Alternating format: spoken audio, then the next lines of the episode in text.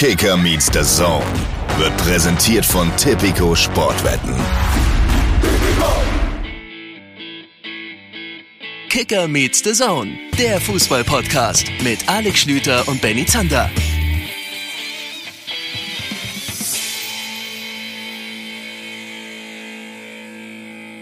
Liebe Leute, da sind wir wieder.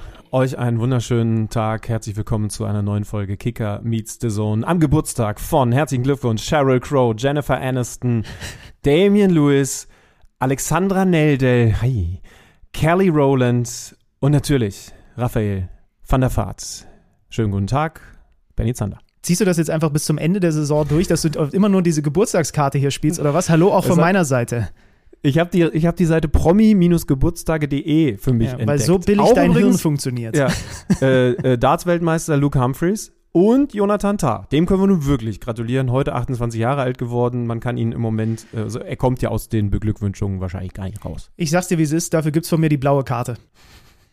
Gut, das war also dein Einstiegsgag.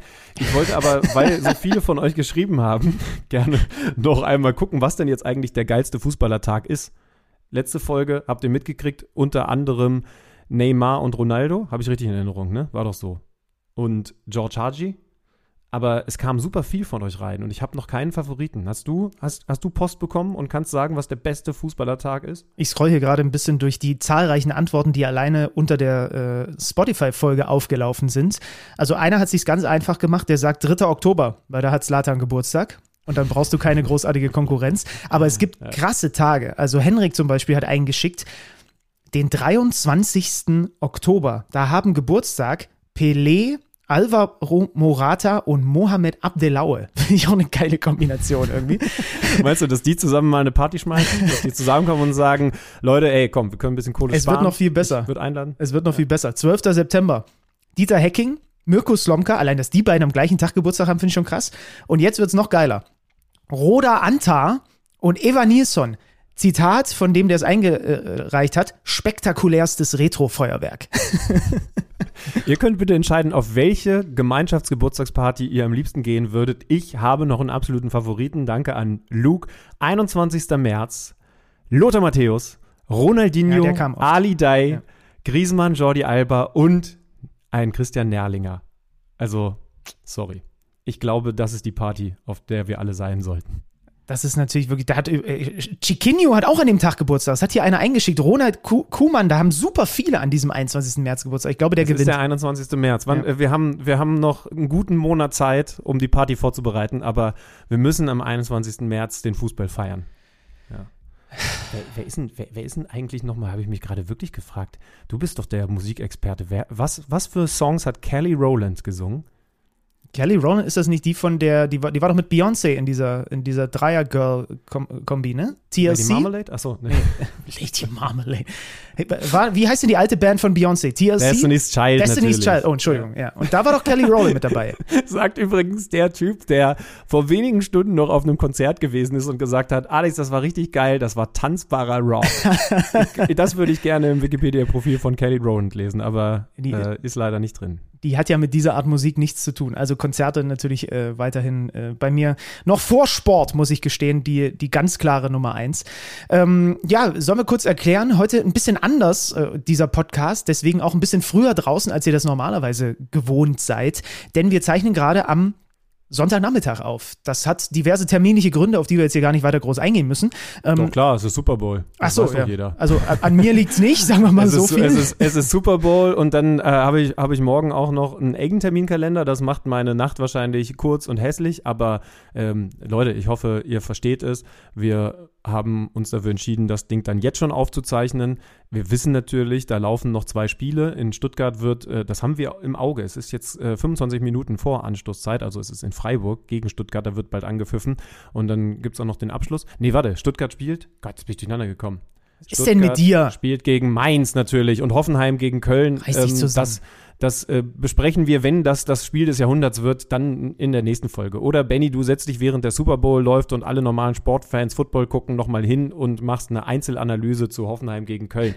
Ansonsten verzeiht ihr uns das hoffentlich. Dafür bekommt ihr das Ding hier pünktlicher, denn sind wir ehrlich, ein Spielstand im Blickpunkt. Wir reden natürlich ausführlich über Leverkusen gegen Bayern.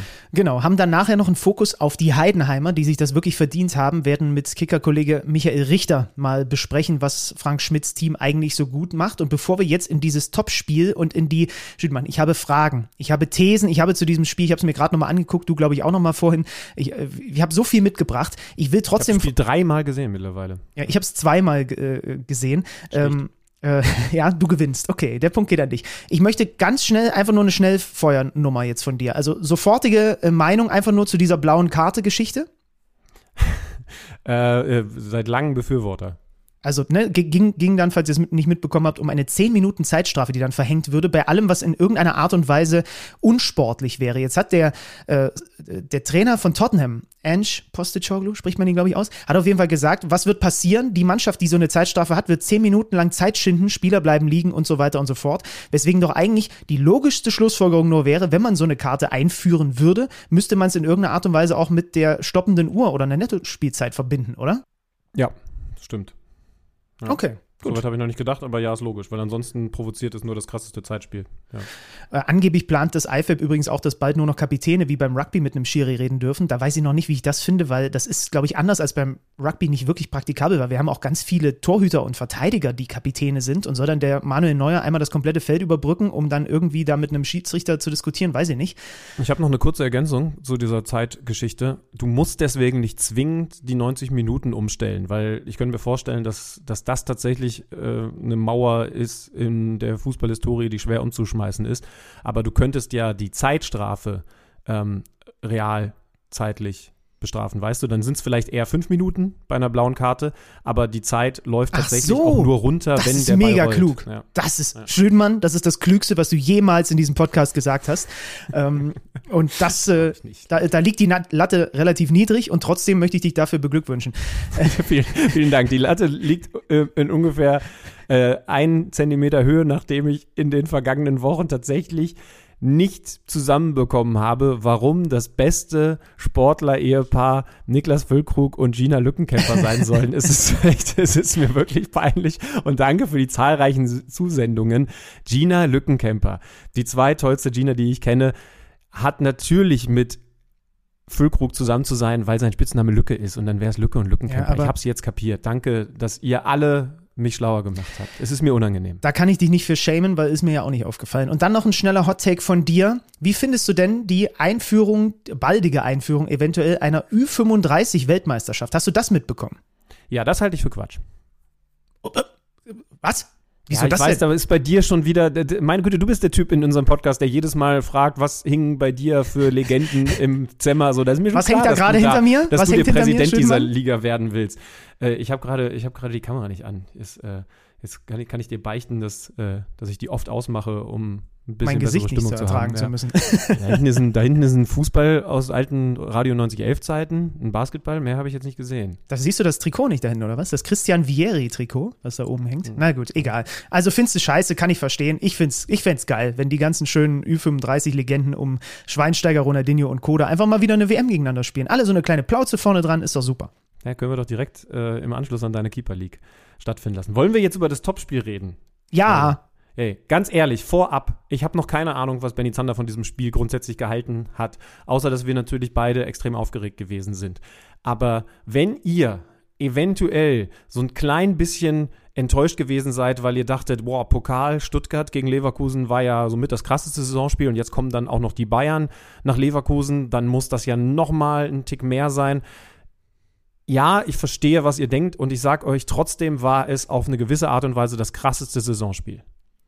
Ihr werdet es jetzt gleich geschildert bekommen. Halt auf eine, ich sag mal, weniger spektakuläre Art und Weise. Ne? Und das war schon ja. ein bisschen auch das, was ich befürchtet hatte. Denn die Topspiele bislang in dieser Saison, häufig ja fast immer mit Leverkusener Beteiligung, waren eigentlich immer auch in irgendeiner Art und Weise spektakulär. Und dieses Spiel war unspektakulär spektakulär. Ergibt das Sinn? Ja, hat aber schon ganz viel mit dem, worüber wir, glaube ich, zu Beginn reden sollten, zu tun gehabt, mit den Aufstellungen. Und ich finde es, also, ich finde, das wird noch ein bisschen klein geredet. Es ist völlig verrückt, was da passiert ist in den beiden Trainerköpfen. Und, Ja, und, und damit, das meine ich jetzt erstmal neutral. Ne? Also Thomas Tuchel, kommen wir noch zu, wird jetzt dafür kritisiert, was er taktisch gemacht hat.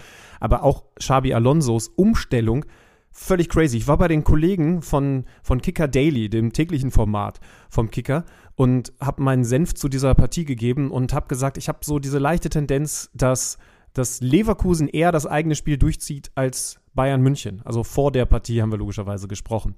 Und jetzt muss man ja ehrlich sagen, beide haben sich angepasst. Also beide haben mit den Formationen, die sie nämlich im Vergleich zu den eigentlichen Formationen, die sie in dieser Saison spielen, haben sie was verändert. Also beide hatten so Überraschungsideen und äh, wer war das? Ein, ein Andrich hat ja danach auch gesagt, also wir wollten sie überraschen, aber sie haben uns überrascht. Also sie hatten beide Bock taktisch zu ballern und es wurde geballert.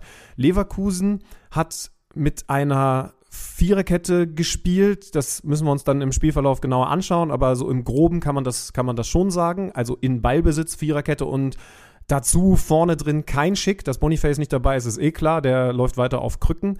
Hat man dann später beim Gang Richtung Kurve gesehen. Und dazu, für mich das Allerkrasseste, ähm, Adli vorne für Schick drin, also Geschwindigkeit, die Idee. Und ein Teller anstelle von einem der fünf besten Bundesligaspieler, nämlich Jeremy Frimpong. Das ist ein Move, das musst du dich erstmal trauen. Da habe ich sofort, als ich die Ausstellung gesehen habe und dann tatsächlich durchgesickert ist, dass Frimpong nicht verletzt ist, sondern einfach diesem taktischen Move zum Opfer gefallen ist, habe ich echt gedacht, oh, macht Xabi Alonso jetzt den jungen Pep Guardiola in wichtigen Spielen ganz zwingend was Besonderes zu machen. Auf der anderen Seite, das darfst du gerne übernehmen, hat sich aber eben Thomas Tuchel auch was überlegt. Ja, also bei Schabi äh, ist wirklich so, ne? Das ist, ähm, das war reines Pokern von ihm. Also wirklich sein bestes Blatt erst nicht auszuspielen, wenn du so willst. Das ist ja mit das beste Blatt, was er mit Frimpong hatte. Schon, schon krass dann auch der Ansatz, über den wir gleich reden werden, wie die Werkself das dann auch interpretiert hat. Bei den Bayern war es so, dass sie mit Dreierkette spielen. Aber in dieser Dreierkette kein Platz für De Licht war. Kim gerade wieder zurück vom Asien Cup, Upamecano gerade wieder gesund und dann eben der Winterneuzugang Dyer und kein De Licht. Dazu die Außen mit Masraui rechts und Sascha Boe links. Ich habe, als ich, als ich die, nur die Elf gesehen habe, war ich mir sicher, dass Masraui links spielen wird, was er ja, entgegen der landläufigen Meinung von vielen, was ich jetzt gelesen habe, als hätte, der hat ganz viel Linksverteidiger gespielt in der Nationalmannschaft. Ganz, ganz viel auf der linken Seite. Ja, weil alle gesagt haben, der hätte da ja auch nicht gespielt, so wie der Boe. Der hat tatsächlich wohl fast noch nie Linksverteidiger gegeben.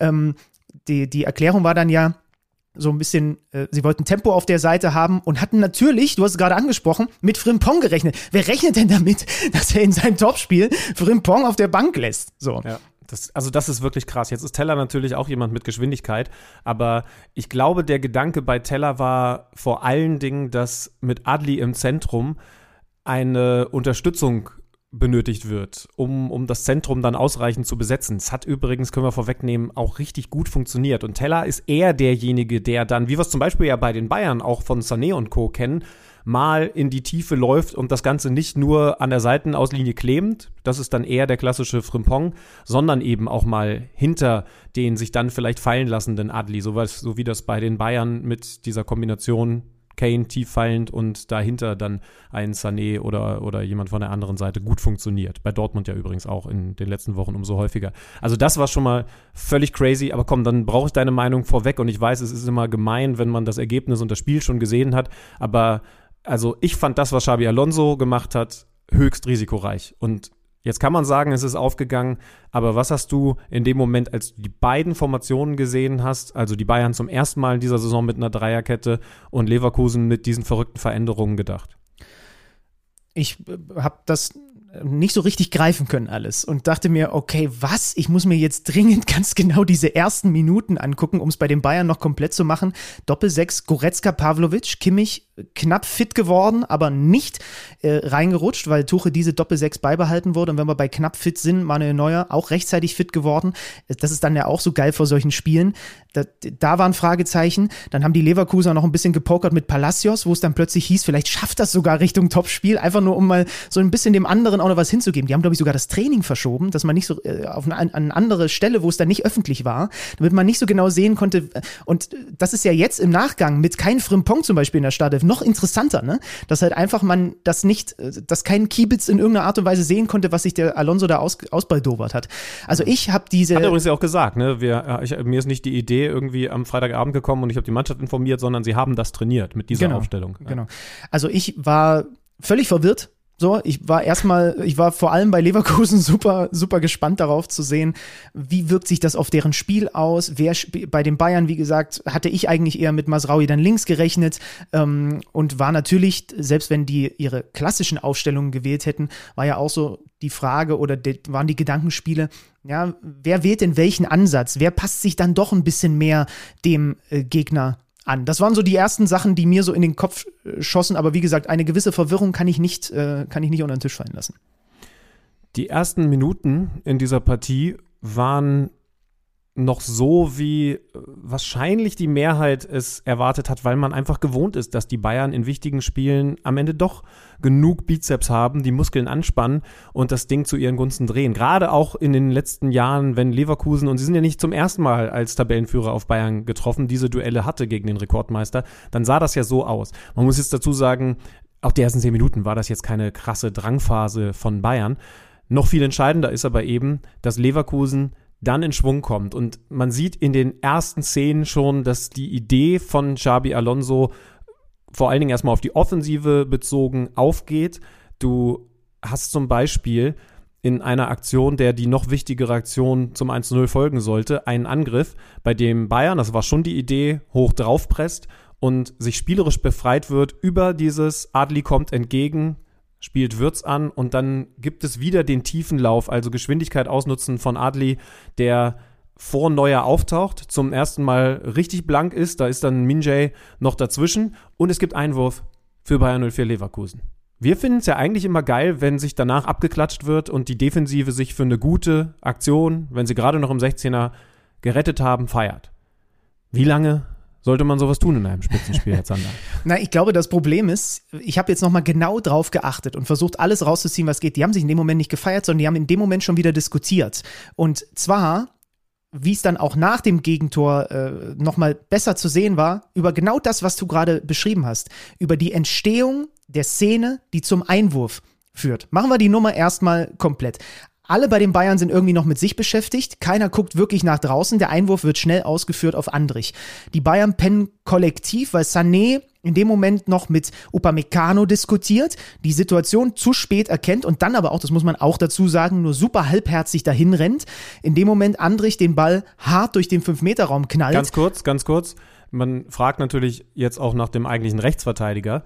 Masraui ist auch nicht auf der Position. Da haben Definitiv. jetzt auch ein paar geschrieben und gesagt, ey, ihr müsst mal gucken, wo der gestanden hat. Das ist absolut richtig. Der, der der orientiert sich an Grimaldo, der natürlich in dem Spiel häufig, Grimaldo ja vorgezogen durch diese Systemänderung, sein Gegenspieler gewesen ist und kommt nicht raus. Aber ich finde tatsächlich entscheidend, also bevor wir zu dem, was dann auf der anderen Seite passiert ist, kommen, dass Sané ja eigentlich dann da ist und diesen Zweikampf, ja, halbherzig ist fast noch positiv ausgedrückt führt. Exakt, genau. Und das kam mir sogar ein bisschen zu kurz hier und da, dass das einfach nun mal de facto so gewesen ist. Und dann das knallt ist eine der Frechheit gewesen, finde ich, ehrlich gesagt. Also diese Zweikampfführung in einem absoluten Topspiel ist wirklich eine Frechheit. Ja, ich habe, wir können das fast gleich noch ein bisschen größer aufmachen. Jetzt machen wir das Tor erstmal komplett. Also der Ball wird von Andrich durch den Fünfer geknallt und ähm, dann, dann hat Boe auf der anderen Seite überhaupt gar keine Orientierung, weil er nur zum Ball guckt und gar nicht im Ansatz danach, darüber nachdenkt, dass vielleicht in seinem Rücken noch jemand kommen könnte. Und das ist in dem Fall natürlich ausgerechnet die Bayern-Leihgabe Stanisic. Der schleicht sich da hinten rein, haut das Ding rein und Leverkusen führt mit 1 zu 0. Und was passiert dann danach? Sané und Goretzka pöbeln sich an. Und ich habe nochmal vorhin darauf geachtet, wie die sich anpöbeln und was der Sané dem Goretzka zeigt. Der Sané ist immer noch sauer über die Szene, die du vorhin, besch vorhin beschrieben hast, wo der Wirtz zwischen Goretzka und Pavlovic, die gehen ins Gegenpressing, aber sie, und sie haben eigentlich einen eine 2 gegen 1 Situation, dem, dem wird es entweder den Ball zu klauen oder ihn zumindest taktisch zu faulen. Aber sie lassen ihn da raus, der dribbelt über die Mittellinie, passt den Ball auf Adli und dann entsteht das, was du jetzt sagst. Und darüber ist der, ist der Sané sauer, während natürlich der Goretzka wiederum auf der anderen Seite einfach nur nach draußen brüllt, geh gefälligst dahin und versucht diese Flanke vernünftig zu blocken. Beide haben recht, bringt ihnen aber nichts. Ja, also und, und ganz ehrlich, also ähm, das mag sein, dass, dass Pavlovic, Goretzka die leider beide, also vor allen Dingen auch Pavlovic, kein gutes Spiel gemacht haben. Aber also viel schlimmer finde ich in dem Moment dann zu sagen, nee, ich will das erstmal geklärt haben, auch wenn Leverkusen weiterspielt und deswegen lasse ich den Gegenspieler, den er einfach de facto Absolut. in dem Moment hatte, nämlich Robert Andrich, einfach an mir vorbeilaufen. Also das ist wirklich, also wenn dir das gegen gegen Mainz oder, oder in der ersten Pokalrunde. Gut, ach, schlechtes Beispiel beim FC Bayern dieses Jahr, aber wenn dir das da passiert, ist es schon alles andere als cool. Aber im wichtigsten Spiel der Saison so einen Zweikampf zu führen, finde ich richtig bedenklich. Auf der anderen, also äh, Boe auch wirklich schwach, weil er, du sagst es richtig, komplett überrascht ist. Und es gibt sogar ein Zeichen von Minjay, dass Stanisic da kommt. Also die Kommunikation findet statt. Damit ist alles andere raus, außer dem eigentlichen Linksverteidiger, der einfach in richtigen Tiefschlaf ist. Ich finde, das sind zwei Patzer, ähm, die, die von so einer Intensität sind, dass, dass, man, dass man schon sagen muss, es ist krass, wenn das in, in einem Spiel passiert. Es, es findet halt innerhalb von einer Szene statt. Und trotzdem muss ich sagen, ich habe mich im Nachhinein noch mehr über Sané als über Boe geärgert, weil das ist Tiefschlaf, ist nicht gut. Aber Sané ist ja da. Also Sané sieht ja, was da passiert. Und das ist dann einfach eine, also, also wenn ich, wenn ich den hinter mir weglaufen lasse, dann bin ich nicht fokussiert genug, das ist nicht cool.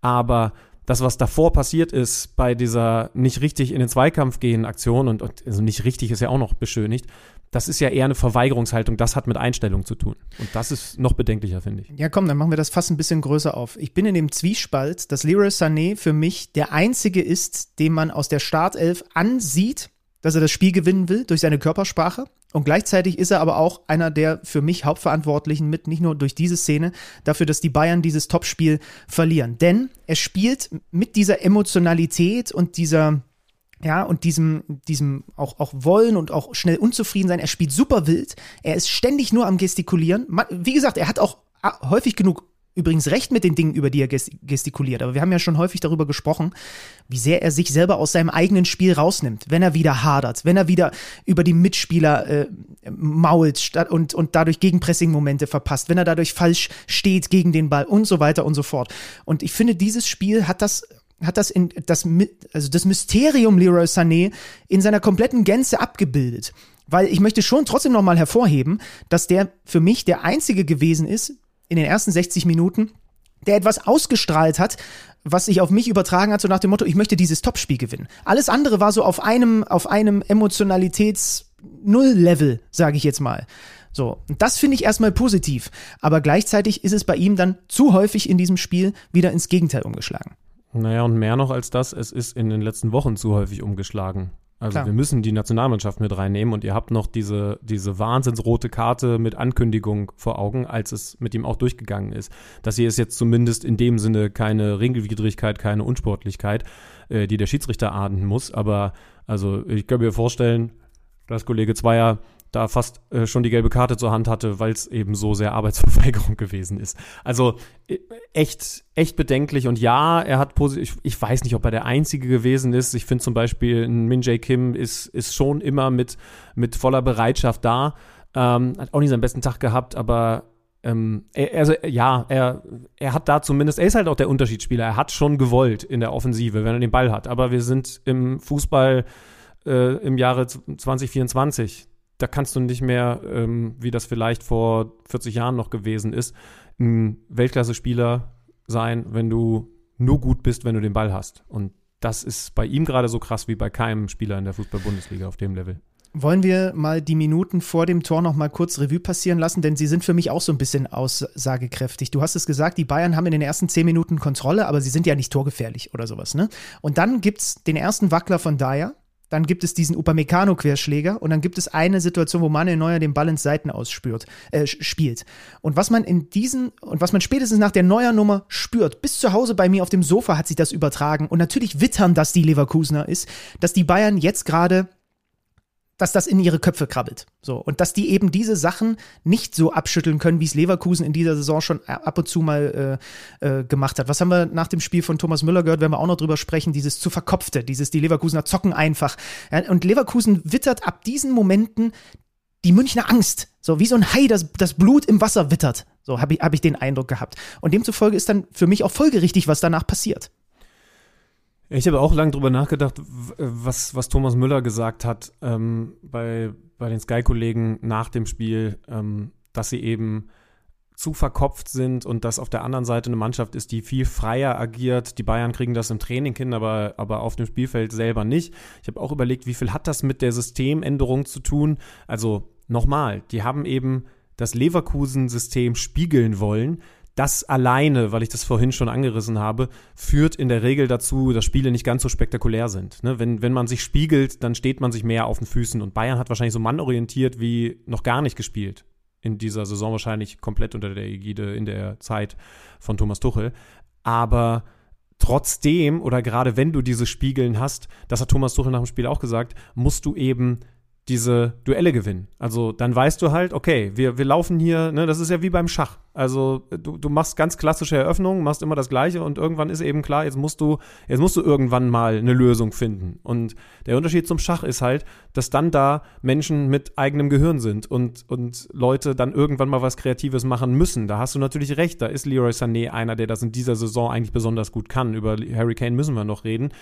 Ich ich bin immer noch zwiegespalten, wie viel das mit einer vielleicht auch systematischen Überforderung zu tun hat und wie viel Schuld man einzig und allein bei den Spielern suchen muss, denen völlig der Ansatz, etwas als Unterschied darzustellen, auf dem Platz gefehlt hat. Apropos Lösungen finden. Hier steht die große Frage, Frage an Schlüti. Muss Leon Goretzka bei dieser Dreierkette, die hinter ihm steht, immer wieder sich den Ball tief holen? Ich, ich habe mich währenddessen daran erinnert, dass wir auch mal im letzten Turnier äh, mit Toni Kroos noch im Nationaltrikot darüber gesprochen haben. Du hast dahinter einen Dyer, einen Kim und einen Upamecano. Und Leon Goretzka, sorry, ist kein Granit Xhaka und er ist auch kein Joshua Kimmich. Und je häufiger ich das gesehen habe, desto häufiger dachte ich mir, warum? Wozu? Und äh, auffällig war dann, als ich es vorher nochmal geguckt habe, nach der Halbzeitpause, auch vor der Kimmich-Einwechslung, gab es das kaum noch von Goretzka. Würde ich so interpretieren, dass Tuchel und seine Trainer ihm in der Halbzeit gesagt haben, hör mal auf damit. Na, beide haben es gemacht. Also anders als, als in den meisten Spielen in der Saison, auch das war ein Unterschied, sind Goretzka und Pavlovic nah mhm. an der eigenen Kette gewesen. Das kennen wir bei Leverkusen, wo das Schaka und normalerweise Exakt. Palacios jetzt Andrich machen, die das Selbstbewusstsein haben, dann sich auch mal mit dem Rücken zum Gegenspieler und zum gegnerischen Tor aus vier Metern anspielen zu lassen. Das ist alles andere als die Stärke von Goretzka. Pavlovic ist da technisch besser, aber beide haben das gemacht. Es kann schon noch ein bisschen mit dem Gegner zu tun haben. Ne, wir haben jetzt gesagt, sie haben mit, mit Viererkette gegen den Ball gespielt. Vorne sind sie zu dritt angelaufen. Auch das war besonders. Mit einem Würz in zentraler Position und mit den anderen beiden Pfeilen mit Adli leicht links von ihm versetzt und mit Teller. Warum? Weil da ein Dreieraufbau stattgefunden hat aufgrund dieser Dreierkette. Das ist vermutlich eine Sache, die sie kurzfristig überhaupt erst entschieden haben, denn das kannst du erst so machen, wenn du siehst, oh, guck mal auf den Spielberichtsbogen, die Bayern scheinen mit Dreierkette zu spielen. Und dann wiederum könnte ich mir vorstellen, wird die Idee von Thomas Tuchel gewesen, zu, gewesen sein, dass, äh, wenn da drei gegen drei angelaufen wird, trotzdem eine Überzahl ähm, hergestellt werden soll, um, um einfach Spielkontrolle zu bekommen. Denn das ist das, was du im Moment nicht willst gegen, gegen Bayer 04 Leverkusen. Im Spielaufbau immer wieder so gepresst zu werden, dass du den Ball weggibst und der Mannschaft, die am besten mit dem Ball umgehen kann, die Großzahl der Ballbesitzphasen zu geben. Also das könnte ich mir vorstellen, ist der Ursprung gewesen, aber unterm Strich natürlich umso deutlicher, dass ein Jo Kimmich gefehlt hat. Denn wenn der mit dem zusammenspielt, ist ja Goretzka normalerweise eher auf der Zehnerposition im Ballbesitz und kommt eher in Richtung Musiala als in Richtung Viererkette. Na, und du hattest halt, ähm, also es hat dazu geführt, dass das Zentrum einfach noch verstopfter war und es hat halt diese Momente, die du jetzt gerade angesprochen hast, die häufig einen, ein Jacka oder auch ein Palacios auslösen bei Leverkusen, dieses aus dem Druck raus, dann äh, da, da sich auch mal durchkombinieren können, die gab es ja bei den Bayern gar nicht. Ne? Also es ist im Grunde genommen nie irgendwie ein bisschen Tiefe ins Bayern-Spiel gekommen oder Tempo ins Bayern-Spiel aus diesen Situationen. Ja. War total statisch. Ja. Also wirklich das Gegenbeispiel vor dem 1 zu 0, als, als die Bayern Probleme haben im, im Pressing und, und Leverkusen hinten im Spiel über den eigenen Keeper. Schau dich das gerne nochmal an. Ich weiß, ich, ich sage den Satz sehr, sehr häufig, aber wir haben die Highlights ja unter anderem auf, auf The Zone. Ähm, schaut euch das gerne nochmal an. Es ist ja keine Kontersituation oder so, obwohl am Ende dann ein Stürmer, in, in dem Fall Adli, auf das Tor zuläuft, und zwar fast alleine, wenn er nicht noch gestört werden würde, sondern sie kombinieren sich da raus. Das ist den Bayern gegen den Druck von Leverkusen fast nie, wollte ich sagen, aber eigentlich muss man sogar sagen, nie gelungen. Und das ist das, das ist das Krasse an der, an der Partie. 23. Minute habe ich mir als nächstes notiert, das ist dann Teller so, wie er spielen soll, also in die Tiefe gehend, aber eben dann auch hinter einen Adli, der, der sich da fallen lässt. Also es hat viel mehr funktioniert von dem verrückten Plan, den sich Xabi Alonso dann ja doch noch relativ kurzfristig ausgedacht hat, als auf der anderen Seite bei Tuchel funktioniert hat. Und dann springen wir in die Anfangsphase der zweiten Halbzeit. Und das war lustigerweise ein Punkt, der, ich habe ja auf, auf kein Bundesligaspiel mich, obwohl ich gar keine Übertragung dazu ja hatte und nur wusste, wir werden dann nach dem Spiel darüber sprechen, habe ich mich so gut vorbereitet gehabt wie auf dieses Spiel. Ich habe mir alle Pressekonferenzen angeguckt, ich habe mir das Hinspiel nochmal angeguckt, ich habe alle, alle Previews auf allen, äh, auf allen äh, möglichen Plattformen gesehen und habe in alle Zahlen reingeguckt. Und da ist mir eine Sache dann aufgefallen, die wir in den letzten Wochen bei Leverkusen auch immer wieder besprochen haben. Was macht der Xabi Alonso für einen Voodoo in der Halbzeitpause mit seiner Mannschaft? Die haben jetzt dieses 2 zu 0 wieder in der 50. Minute gemacht durch Grimaldo. Und das ist jetzt schon das neunte Tor in der Anfangsviertelstunde der zweiten Halbzeit. Und erinnere dich mal an die Spiele, wo sie auch Probleme hatten. Erinnere dich mal an das, an das Ligaspiel gegen Leipzig. Erinnere dich mal an das Ligaspiel gegen Stuttgart. Wann haben sie getroffen? Immer in den ersten fünf Minuten der zweiten Halbzeit. Und das ist jetzt einfach wieder der Fall. So, das ist doch, also, ja, man kann natürlich da muss dann auch der Gegner mitspielen, so wie er in, dem Fall mitspielt. Ne? Grimaldo schiebt über links an. Es gibt einen einfachen Doppelpass mit Teller, der ist stopp, für mein stopp, Dafür. Da müssen, wir, müssen wir deutlich weiter zurückgehen. Guck mal, was da am Anfang passiert. Hast du es gerade nochmal vor Augen? Ähm, schau mal, was die Bayern da im Pressingverhalten machen, wenn wir jetzt gerade beschrieben haben, wie sie sich vorm 1-0 angeschnauzt haben, weil das, das Rausrücken offensichtlich so nicht funktioniert hat. Würz ist der allererste, der angespielt wird. Der wird durchgedeckt von Eric Dyer, der damit 25 Meter vorm gegnerischen Tor steht. Also Durchdecken bei der Dreierkette haben wir vor ein paar Wochen mal drüber geredet, ist, ist viel natürlicher als bei einer Viererkette, weil da hinten eben einer mehr ist und im Mittelfeld helfen soll. Aber das ist natürlich höchstes Risiko gegen eine Mannschaft, die trotz hohem Pressing vom Gegner in der Lage ist, sich zu befreien und dann auch so schnell umschalten kann, dass du natürlich Räume hast, wenn der zentrale Innenverteidiger bis 25 Meter vors gegnerische Tor ins Pressing geht. Und, und gerade ein Würz zu pressen ist halt sowas wie die Königsaufgabe. Ne? Also der Ball kommt vom Keeper dann zu Tapsoba, Würz lässt auch nur kurz klatschen und sie befreien sich wieder. Und das ist halt das Krasse an Leverkusen. Das hat's, also das sind alle Szenen, ne? Ich will jetzt gar nicht nur auf Fehlersuche gehen, habe ich so noch nie gesehen. Und dann kommt das, was du jetzt gerade beschreiben wolltest. Ja, genau. Es ist auch ganz wichtig, ähm, dass wir die Balance hier in dieser Besprechung finden, um immer wieder herauszustellen, wie besonders das auch einfach ist, was Leverkusen macht. Also, wenn ich das jetzt einen einfachen Doppelpass nenne, der für mich sogar mit Ansage war, mit Teller und Grimaldo und Kim und Pavlovic da einfach richtig mies aussehen, dann ist das trotzdem super gespielt und dann ist das natürlich trotzdem ein Granatenabschluss von Grimaldo, wie er den dann auch noch in die kurze an Neuer vorbeiknallt. Das heißt, wenn, also du hast vollkommen recht, wir dürfen nicht nur quasi die Lupe auf die Fehler legen, sondern wir müssen im Umkehrschluss auch immer wieder darauf hinweisen, was Leverkusen da so verdammt gut macht. Zitat Uli Hoeneß im Interview unter der Woche. Grimaldo kannte davor auch kein Mensch. Erstens ist es vollkommener Quatsch. Jeder, der sich ein bisschen mit Fußball beschäftigt hat, wusste, dass da bei Benfica ein sehr guter Linksverteidiger rumläuft. Der macht in diesem Spiel ein Tor. Der gibt zwei Torschussvorlagen. Der hat die meisten Flanken. Der hat im Angriffsdrittel 90% Passquote, wobei 45% der Angriffe über seine Seite laufen. Der hat nach Andrich die meisten Balleroberungen bei Bayern 04 Leverkusen. Und wie oft haben wir den schon in dieser Saison gelobt und, und heute der versucht wieder. Von der linken Seite mit dem linken Fuß mit der, der Innenseite den Ball ins Tor zu schießen. Ja, ich habe, ich habe auf Social Media Videos gesehen, dass man das mit dieser Schusstechnik tatsächlich kann, indem man, so wie von da normalerweise als Rechtsfuß mit dem Innenriss, den Ball so anschneidet. Der hat das tatsächlich mit links versucht. Und weil es Grimaldo ist, bei keinem anderen würde ich sagen, glaube ich tatsächlich auch, das könnte Absicht gewesen sein. Das ist ja dann später passiert und der Ball ist ins Aluminium gegangen, aber das ist krank. Der frechste Spieler seit, wer ist es? Mario Basler. Seitdem Mario Basler nicht mehr in der Liga ist. Nee.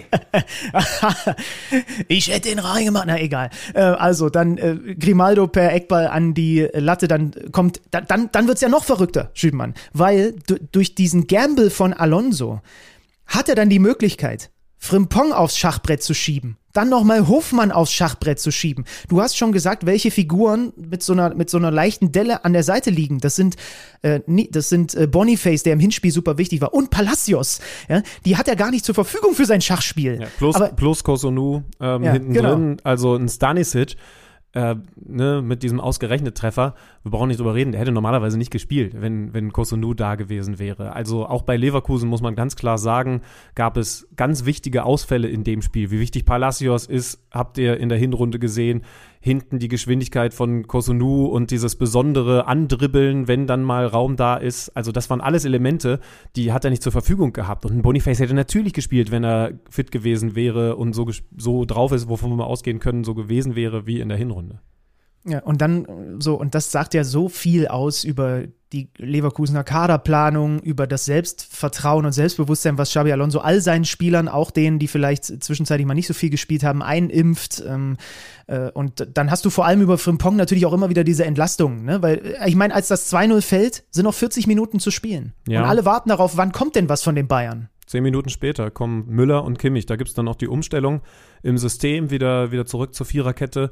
Ähm, und mit Kimmich natürlich dann den Chef im Mittelfeld auf dem Feld. Da kann ich jetzt überhaupt nicht sagen, ob man ihn von Anfang an hätte bringen müssen, weil ich nicht genau weiß, ob er dann 90 Minuten durchgespielt hätte. Und Thomas Tuchel kann ja nicht davon ausgehen, dass man dann leider schon 2 zu 0 hinten liegt und so viel nicht mehr an Karren aus dem Dreck zu ziehen ist. Also traue ich mir jetzt keine Analyse zu. Ganz klar ist, auch dieser Wechsel hat den Bayern keine einzige Torchance gegeben. Du weißt, wann das zuletzt passiert ist. Du, also wenn du es, wenn du es weißt, dann darfst du den Verein, der das zuletzt gegen Bayern hinbekommen hat, keine einzige Torchance zuzulassen, dann darfst du ihn gerne nennen. Weiß ich leider nicht, kannst du mir gerne Hansa sagen. Rostock. Oh! Ich glaube, weiß nicht, 1994 oder, oder so, seit, seit der Kicker überhaupt diese Statistik erhebt, Torchancen, hat es das nur, nur ein einziges Mal und das beim Spiel gegen Hansa Rostock gegeben. Ich gucke gerade in die Bundesliga-App und da steht X-Goals FC Bayern 0,27. Das variiert je nach Anbieter so ein bisschen, aber die Aussagekraft bleibt bestehen. Ne? Immer wieder die. X-Goals sind ja sowieso kompliziert und ich sage dir ganz ehrlich, das Spiel ist sogar eher X-Goals günstig für die Bayern, weil ne, dieses Klären kurz vorm Tor von, äh, von Minjay, bevor das 1-0 dann doch fällt, die Aktion von Upamecano, ne, der musste da ja auch in der ersten Halbzeit mit dem Fuß noch ran. Ich glaube, das sind dann nicht mal Sachen, die in die X-Goal-Werte, weil es kein Abschluss gewesen ist, einfließen. Viel Entlastung dann eben immer wieder über Frimpong. Einmal trifft er den Pfosten und dann, dann macht er, dann, dann gibt es doch noch ein was Spektakuläres in diesem unspektakulären Topspiel in der 90. plus 5, was ich auch interessant finde. Du liegst 0-2 hinten und Manuel Neuer kommt trotzdem nochmal mit nach vorne. Ähm, bei 0-1 ja, bei 0-2 okay, aber ist dann auch egal. Ja? Neuer kommt nicht ran und dann ist es Frimpong aus riesengroßer Distanz über rechts ins leere Tor. Leroy Sané kommt nicht mehr hin. Es sah fast aus, als hätte er den eigentlich sogar noch erreichen können. Ist jetzt nicht spielentscheidend. Faustet danach die Kamera aus dem Tor. Ne? Das ist auch so ein Bild dieses, dieses Spieltags irgendwie. Ich habe auch überlegt, ob das nötig gewesen ist. Das 3-0 ist natürlich jetzt dann auf, dem, auf, auf der Tafel ein Klatschenergebnis. Das wäre das 2-0 vielleicht nicht gewesen, aber, aber die Zahlen hätten wir natürlich trotzdem präsentiert und die sind halt einfach krass deutlich. Eben, dass Leverkusen dieses Topspiel dominiert hat. 18 Ballaktionen Harry Kane, ein Torschuss. Sag mal was dazu, wie viel davon an ihm lag und wie viel davon am Bayern-Spiel generell lag. Ich habe bei den Kollegen am, am Freitag bei Kicker Daily die Frage beantworten dürfen. Die, die, das ist ein Podcast mit richtig guten Fragen, Zander, kann ich dir nur mal empfehlen. Äh, wer sind die beiden X-Faktoren? Also auf beiden Seiten sollte ich jemanden nennen. Ich habe bei, äh, um da jetzt ein bisschen auszuholen, das dürfen wir bei uns im Format immer gerne tun. Ich habe bei Leverkusen nach einer Weile überlegen Granit Xhaka gesagt, weil ich mir gesagt habe, am Ende ist er derjenige, der darüber entscheidet, ob Leverkusen balldominant ist oder nicht. Dazu eine Mhm. kurze Statistik. Halbzeit, Passquote, unter Gegnerdruck bei Granit Xhaka. Wichtig, unter Gegnerdruck 91 Prozent. Also Ja, dann ab- wisst ihr ab- schon, Abartig. was der, was der abgeliefert hat.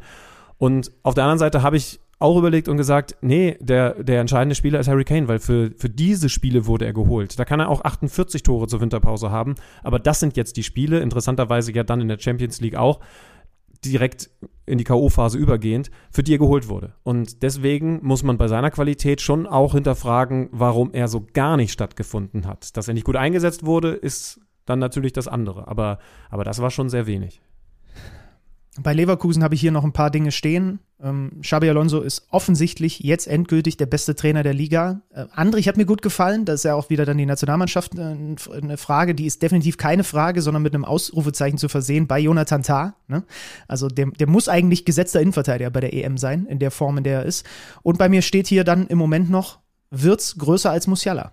Ja, in dem Spiel, in dem Spiel ganz klar. Ob das jetzt für immer gilt, und weiß ich nicht. Und ich freue mich, dass wir bei der Europameisterschaft zusammenspielen.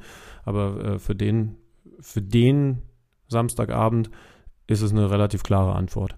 Ähm, du hast die Bilder gesehen, äh, als es in die Fankurve ging und, und Xabi Alonso mit Sprechchören gefordert wurde und, und hast gesehen, was er gemacht hat?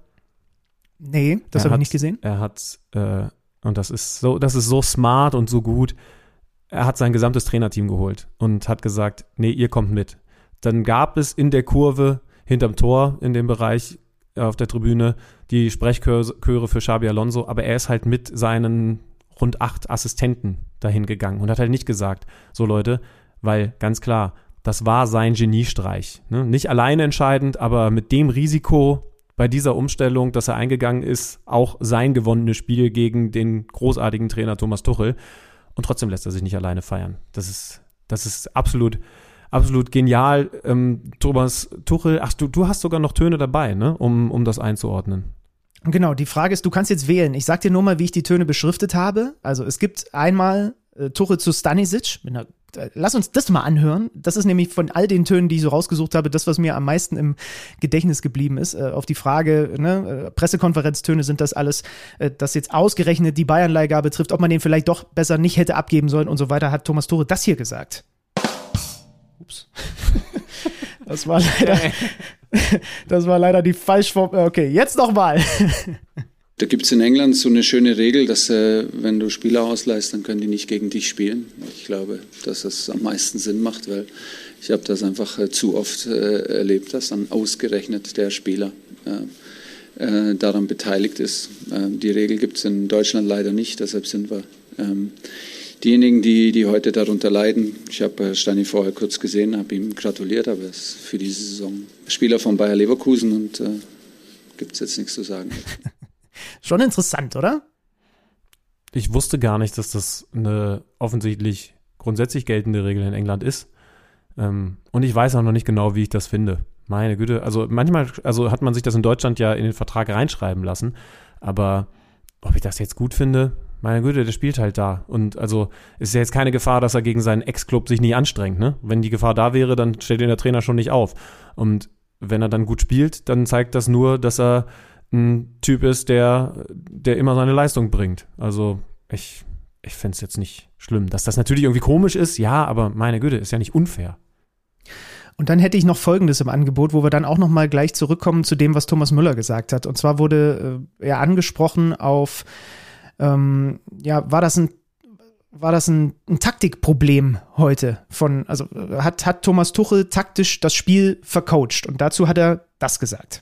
Am Ende wird es ja über Tore entschieden. Ich glaube nochmal, dass man vor allem das erste Tor nicht kassieren kann, wenn man mit einer Fünferkette spielt. Es geht vielleicht, wenn man gegen eine Fünferkette spielt mit einer Viererkette und wird rausgezogen, dann ist man vielleicht unterbesetzt am zweiten Pfosten. Aber das Tor hat mit, äh, nichts mit Taktik zu tun. Im Gegenteil, es würde eigentlich uns in die, in die Karten spielen. Das ist kein Problem. Ich übernehme ja immer die Taktik äh, und übernehme immer die Verantwortung für die Taktik. Deshalb ist es auch äh, selbstverständlich, dass ich das heute übernehme. Wir werden beide nie mehr beweisen können, was mit einer anderen Taktik bewiesen wäre. Deshalb ist mein Job, eine Woche lang die Mannschaft vorzubereiten und mit ihr zusammen einen in, in, äh, Plan zu, zu entwickeln und sie davon zu überzeugen. Das haben wir gemacht und das Ergebnis gibt äh, Ihnen recht oder, oder nicht mir recht. Damit, äh, das ist nicht zum ersten Mal und das, das äh, im, im, im Trainerleben, das wird nicht das letzte Mal sein, aber die, wir haben uns eine Woche gut vorbereitet, wir hatten äh, uns viel vorgenommen und äh, gehen jetzt ohne Punkte nach Hause. Vercoacht oder nicht? Also äh, es gibt wenig Argumente für ein Nein, weil es eben nicht nur die Tore gewesen sind, sondern dieses Spiel komplett ein Leverkusen-Spiel gewesen ist. Und ja, er hat recht.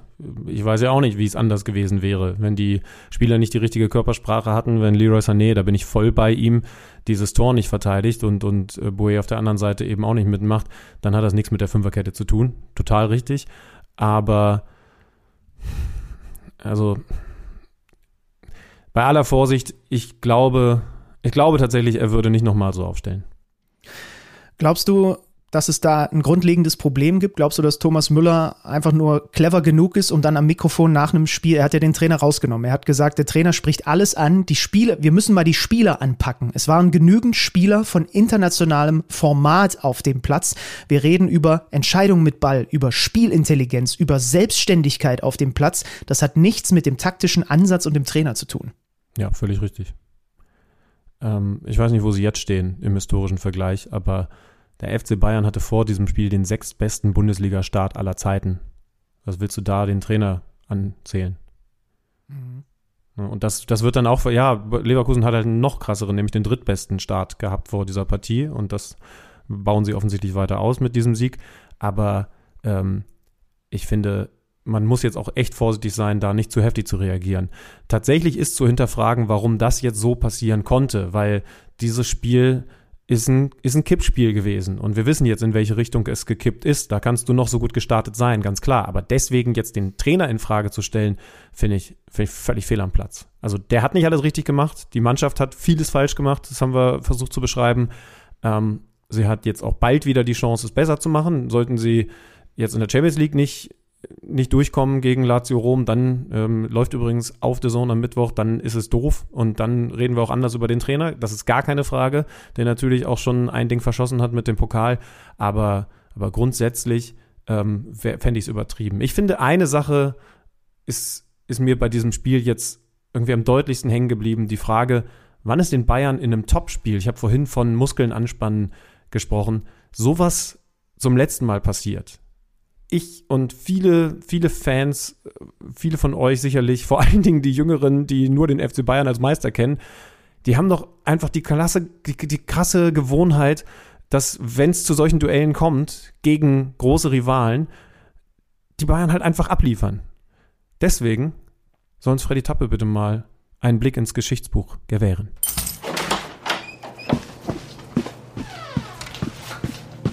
Neues aus dem Datenkeller. Präsentiert von Tipico Sportwetten. In den Duellen zwischen dem Tabellenersten und dem Tabellenzweiten war der FC Bayern in der Bundesliga zuletzt seit 21 Spielen ungeschlagen. Die letzte Niederlage gab es vor über neun Jahren in Wolfsburg in diesen Duellen. Die Bayern können also eigentlich Topspiele. Umso erstaunlicher war dann aber das, was am Samstagabend passierte. 0 zu 3 in Leverkusen bei nur acht eigenen Torschüssen und einem X-Kurzwert von 0,27 laut der DFL. Seit Einführung der X-Goals in der Saison 2019-20 kamen die Bayern nie auf so einen geringen Wert. Unter Tuchel war es zudem bereits das vierte Spiel, das die Bayern mit drei oder mehr Toren verloren. Der letzte Bayern-Trainer, der auf mehr Klatschen dieser Art kam, war übrigens Jupp Heynckes. Das aber nicht etwa in einer seiner späten Amtszeiten, sondern bei seiner allerersten Bayern-Station zwischen 1987 und 1991. Also verdammt lang her.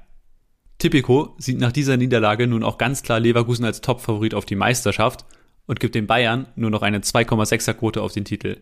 Immerhin einen Hoffnungsschimmer gibt es aber für den Rekordmeister, denn in der Saison 2018-19, da schafften es die Bayern schon einmal 5 Punkte Rückstand nach 21 Spieltagen noch aufzuholen.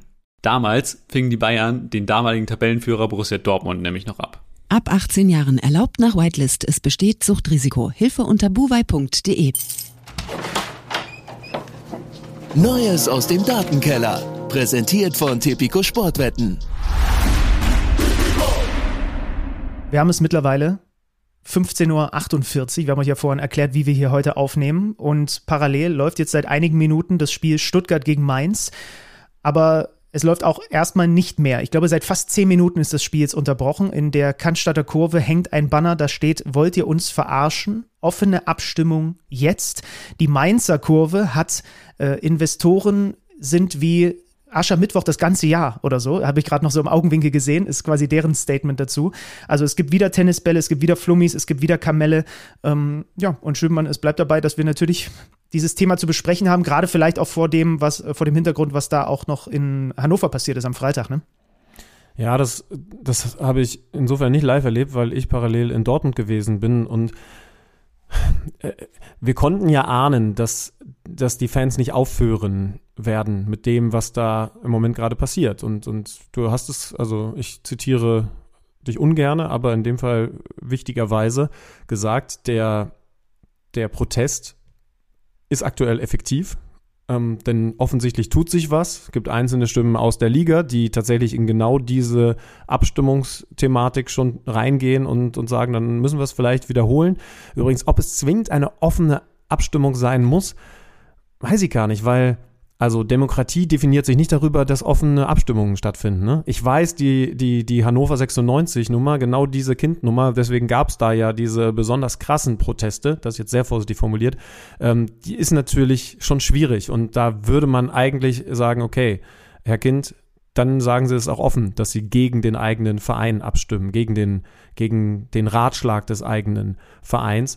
Aber es ist jetzt nicht so, dass man sagt, um es demokratisch zu machen, müssen alle wie früher bei der Klassensprecherwahl die Hand heben. Ne? Also eine, eine klassische Wahl, wenn du halt alleine mal überlegst, wie das in der Politik passiert, und in der läuft ja alles super, ist auch geheim. Also ich, ich fände es aber trotzdem gut und es ist für mich auch die einzige Lösung, um aus dieser Sackgasse rauszukommen. Wir müssen uns nochmal daran mhm. erinnern. Übrigens, Dennis Eitekin schickt sie jetzt rein. Ah ja, sehe ich auch gerade. Also es gab eine erste Abstimmung. Da wurde dagegen gestimmt. Da wurden Anpassungen. Er schickt sie an den Spielfeld ran, nur dass wir es richtig sagen, ja. Ja, da wurde dagegen gestimmt. Dann gab es Anpassungen und eine zweite Abstimmung in einem relativ engen Zeitplan, weswegen die meisten Mitglieder auch gar nicht mehr irgendwie in ihren Vereinen Gehör finden konnten. Das ist ja eine der Sachen, die die aktive Fanszene kritisiert.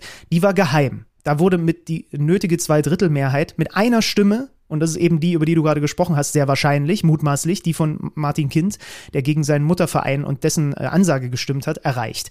Das heißt, wenn du aus dieser Sackgasse und aus dem, was wir da jetzt gerade sehen, rauskommen willst, dann gibt es für mich nur eine Möglichkeit. Und das ist eine dritte Abstimmung, die nicht geheim ist und ich habe keine Ahnung, ob sowas rechtlich überhaupt möglich ist, die auch ohne Möglichkeit ist, sich zu enthalten. Jeder der 36 Profivereine, gerade in der ersten und zweiten Liga, hat verdammt nochmal die Pflicht, sich bei dieser Sache zu, zu äußern und nicht sich zu enthalten, ist, mein, ist, ist zumindest meine komplett naive, komplett rechtsfreie ja, ja, Interpretation dieser Sache. Weil meine Vermutung ist, wenn das nicht geheim ist, es wird, und das ist die Sorge, glaube ich, auch, die die DFL hat und viele Vereinsverantwortliche auch, es wird eben nicht genug Ja-Stimmen geben.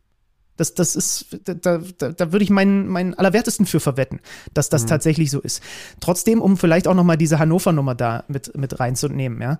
Ähm, ich bin kein Fan von Fadenkreuzen, haben wir oft genug hier schon drüber gesprochen. Ich weiß, was der Hintergedanke ist, wenn man oben drüber auch das, äh, wenn man diesen. Glaubst du, dass es Fans von Fadenkreuzen gibt? Ich weiß. ja, aber du, du, hast ja das Spruchbanner darüber auch gesehen. Ne? Also der Hintergrund ist ja, dass sie sich ja auch seit Monaten und seit vor Corona, erinnerst, erinnerst du dich, wie das anfing? Mit äh, Hopp immer wieder im Fadenkreuz und dann die Nummer, wo die Bayern auswärts in Sinsheim gespielt haben. Und plötzlich kam Corona und da war die ganze Nummer erstmal quasi vertagt, wenn du so willst. Und jetzt ploppt sie auch wieder auf.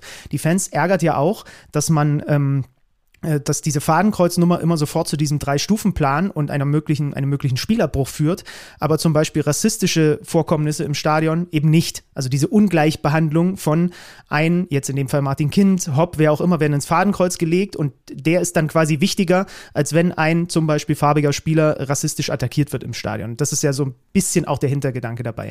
Ich sag dir aber noch was, ich, ich, also ich glaube, dass das jetzt gar nicht nötig gewesen wäre.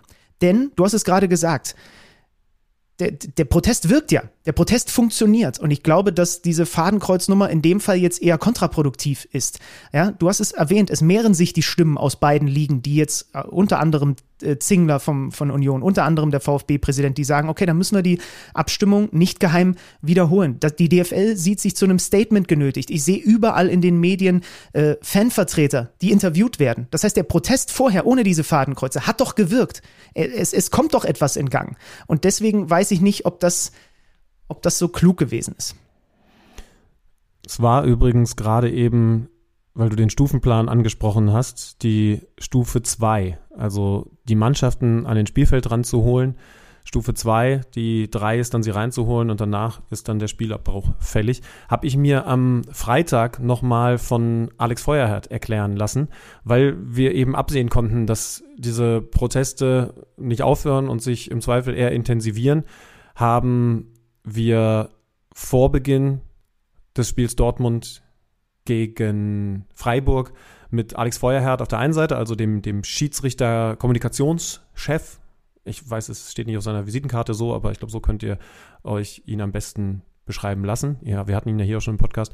Ähm, und einem einem Sportrechtler, Dr. Paul Lamberts, gesprochen, der zum Beispiel, also auch das könnt ihr euch auf der Plattform noch anschauen, wie gesagt, im Vorlauf von Dortmund gegen Freiburg, äh, gesagt hat, wissen vielleicht die wenigsten, aber eine freie Meinungsäußerung, wie wir ja eigentlich immer sagen, ist überall erlaubt, ist im, im Stadion nach, nach, nach seiner Aussage so nicht erlaubt, denn das ist ein privater Raum. Das ist äh, ja kein öffentlicher Park oder so, sondern du hast ja einen Stadionbetreiber. Das heißt also zu sagen, alle, äh, ja gut, Rassismus ist eh immer so doof, ne? alle Bahnfahrer sind scheiße, ähm, mag vielleicht im öffentlichen Raum noch irgendwie durchgehen, auch wenn Scheiße immer eine Beleidigung ist, ähm, aber das ist eigentlich dort anders zu werten. Wird es natürlich im seltensten Fall, aber das sind so Sachen, die habe ich ehrlich gesagt vorher nicht gewusst. Krass. Lohnt sich das nochmal anzuschauen. Okay. Also während diese Aktionen beim Spiel Hamburg gegen Hannover passiert sind, ähm, haben wir darüber gesprochen und ich war dahingehend zumindest ein bisschen schlauer. Beim Spiel, lass uns damit vielleicht fortführen, von Dortmund gegen Freiburg gab es dann ja auch die Unterbrechungen, die im Moment der Regelfall sind.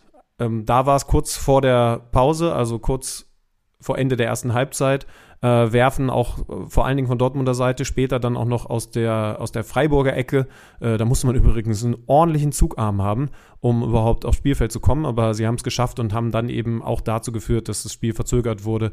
Ähm, ich überlege gerade, da ging es auch bis zu Eskalationsstufe 2 ähm, dass man eben dann die Mannschaften an die Seite geholt hat. Aber dann wurde auch aufgehört. Und deswegen haben wir zumindest aktuell noch keinen Spielerbruch erlebt. Ja, dann lass uns über das Spiel reden. Vielleicht zwei abschließende Gedanken noch äh, kurz von mir, die ich mir hier notiert habe. Wenn ich noch einmal höre, dass Fans von Vereinen, die einen Mäzen oder Investor haben, ja nicht protestieren dürften, dann schreie ich eine komplette KMD-Folge nur noch in dieses Mikro, weil keine einzige Fanszene hat sich den Einstieg, eines Investors oder Mäzens jemals gewünscht. Und die sind sogar eher die, die in ihrem Verein noch dagegen arbeiten, dass sowas passiert. Deswegen, ich schreie einfach nur laut, wenn ich dieses, wenn ich dieses populistische Argument nochmal höre. Und weil wir es, glaube ich, an dieser Stelle noch nicht gesagt haben, ähm, die beiden möglichen strategischen Partner, die jetzt noch im Rennen sind, CVC und Blackstone, ne, die werden, das weiß vielleicht auch nicht jeder, entscheidend durch einen saudischen Staatsfonds finanziert. Und dann kann man schon, finde ich, sich auch mal die Frage stellen, wollen wir denn unbedingt saudisches Geld bei uns im deutschen Fußball haben? Ich möchte es für meinen Fall eher nicht. Wir können übrigens äh, so ein bisschen was andeuten, dass wir gerade bemüht sind, diese, diese Diskussion, diese Thematik noch zu vertiefen. Da können wir jetzt noch nichts versprechen, aber wir gucken, dass wir das in den nächsten Wochen auch nochmal mit anderer, besonderer Perspektive beleuchten. Jetzt aber zu diesem Spiel. Hast du ein Stück von äh, Niklas Füllkrugs Geburtstagskuchen abgekriegt? Äh, nee, der hat, den hat Daniel Mahlen ihm ja nach dem Spiel überreicht. Ähm, ich habe ihm gesagt, dass auf meinem Spielniveau immer Bierkasten fällig war für die Leute, die Geburtstag hatten. äh, Füllkrug meint, er lädt die Mannschaft zum Essen ein. Das ist natürlich dann äh, langweilig. Äh, Vegan und, und, und Low Carb und so weiter. Aber er hat so gespielt, dass ich glaube, niemand sauer sein wird, selbst wenn er da jetzt nur Wurst mit Kartoffelsalat präsentieren würde. Ey, ich sag ganz ehrlich, das war wahrscheinlich die beste Saisonleistung von Dortmund die wir da am Freitag erlebt haben, mit Geburtstagskind Niklas Füllkrug, der an allen Treffern beteiligt war. Doppelpack malen, Füllkrug macht das 3-0. Wie viel hatte das, weil das war so mein Eindruck, wie viel hatte dieser Dortmunder Sieg mit der Rückkehr von Marco Reus zu tun? Ich finde nicht so viel, ehrlich gesagt. Okay. Also, ähm, was die Rückkehr von Marco Reus bedeutet hat, ist, dass Edin Terzic von der Doppel-9 Taktik abgerückt ist. Mukoko raus, Füllkrug damit als alleinige Spitze vorne drin, hinter ihm Marco Reus.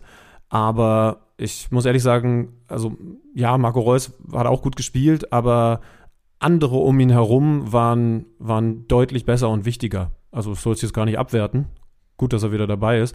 Aber vorne Füllkrug hat Bälle festgemacht. Da habe ich jetzt wirklich das Gefühl, der ist angekommen im Dortmunder Spiel. Und eben nicht nur, weil er dann mal wieder getroffen hat, wie er das ja zuletzt schon häufiger getan hat, auch äh, vom Punkt, sondern weil er als Zielspieler richtig, richtig gut zu gebrauchen ist. Also das war wirklich so ein, ja, selbst wenn der Gegner mal drauf presst, dann haben wir immer die Lösung, den Mittelstürmer einzusetzen, der das Ding festmacht. Und nicht umsonst hat er eben diese beiden Treffer von Malen auch vorbereitet. Also das war schon richtig gut, Malen mit zwei Toren natürlich herauszuheben. Und einen, über den wir auch wenig geredet haben, Sabitzer auf der Doppel-6 mit Emre Can, der Captain war zurück auch richtig, richtig gut. Also es waren eher Jungs um Marco Reus herum, aber er hat sich, er hat sich natürlich auch von guter Seite präsentiert. Dortmund bleibt ja weiter bei diesem Mittel, ne, dass sich Jan dann häufig hinten zwischen die beiden Verteidiger kippt und dann hast du quasi im Zentrum Marzen eher neben Sabitzer, diesen 3-2-Aufbau, ne? Ja, gibt nicht mehr viele Mannschaften auf hohem Niveau, die mit Ball die gleiche Formation wie gegen den Ball spielen. Ist dir das mal aufgefallen? Ne, Wir haben über Leverkusen geredet, bei Dortmund. Das war jetzt nicht immer so, aber, aber sehr häufig so, dass, dass Marzen dann nach vorne geht und dafür Can zurück. Wir haben das versucht, auch in der Halbzeitpause ein bisschen detaillierter vorzustellen. Aber es ist immer mehr Trend, Trend dass du gar nicht mehr sagen kannst, ob da jetzt gerade ein 4-2-3-1 oder 4-3-3 stattfindet, weil es mit und ohne Ball zu bewerten ist. Also ist jetzt auch nicht seit, seit gestern erst so, aber, aber es wird immer deutlicher, dass, dass, dass das eigentlich eher normal ist, und dieses 4-2-3-1 mit und gegen den Ball eine Ausnahme ist, gerade bei Topmannschaften. Und was machen wir nun jetzt mit dieser Dortmunder Nummer? Also der Start ins Jahr 2024 heißt vier Siege aus fünf Spielen und nur ein einziges Gegentor. So, und du hast sie jetzt wieder gesehen. Sie sind jetzt nur noch einen Punkt hinter Stuttgart und Platz drei, wobei die gerade noch spielen. Ähm, ach nee, der ist, glaube ich, gerade mit eingerechnet, dieser eine Punkt hier, den sie jetzt gerade gegen Mainz hätten. Ähm, also was, was sagt uns das für den, für den weiteren Verlauf der Dortmunder Rückrunde? Hast du das Gefühl, dass auch dadurch, dass sie jetzt endlich vielleicht an den Punkt gekommen sind, wo sie Füllkrug noch ein bisschen mehr seinen Stärken entsprechend einsetzen, dass das, dass das wieder so eine, so eine Rückrunde wie aus einem Guss wird? Ah, den, den einen Guss traue ich ihnen nicht zu, aber so zwei Güsse, würde ich sagen. So, ich weiß nicht, der, der zweite Aufguss, wie in der Sauna. Ja, mit dem zweiten Aufguss kommen sie durch die, durch die Rückrunde. Also ich fand es wirklich gut und, und ja, Füllkrug ist, ist ein Schlüsselspieler da vorne drin, weil, weil das eben so viel beim Gegner verändert. Freiburg wollte mutig anlaufen und ist damit einfach nicht, nicht klargekommen. Da müssen wir übrigens auch gleich nochmal über die Verletzungsthematik reden. Ähm, die Defensive ist gefestigt. Ne? Also Freiburg hatte in dem Spiel auch nur eine Torchance mehr als Bayern gegen Leverkusen. Also das war, das war richtig, richtig solide. Ich glaube, wir haben im gesamten äh, Analysebereich, also Vorlauf, Halbzeitpause, Nachlauf, keine einzige Torchance von Freiburg gezeigt. Und sorry, liebes, sympathisches Breisgau, war halt bis auf einen Gregoritsch-Kopfball auch nichts da. Mhm. Und das spricht dann schon Bände. Also ich, ich, ich habe ich hab Edin Terzic auch, auch gefragt. Jetzt geht's gegen Wolfsburg am Wochenende. Dann wartet ja Champions League. Also es kommen große Aufgaben. Wie, wie kriegt man es hin, dass wir nicht ähm, da in zwei Wochen wieder stehen und ich die doofe Frage stellen muss, ja, warum jetzt wieder alles anders, obwohl wir doch gesehen haben, was ihr könnt?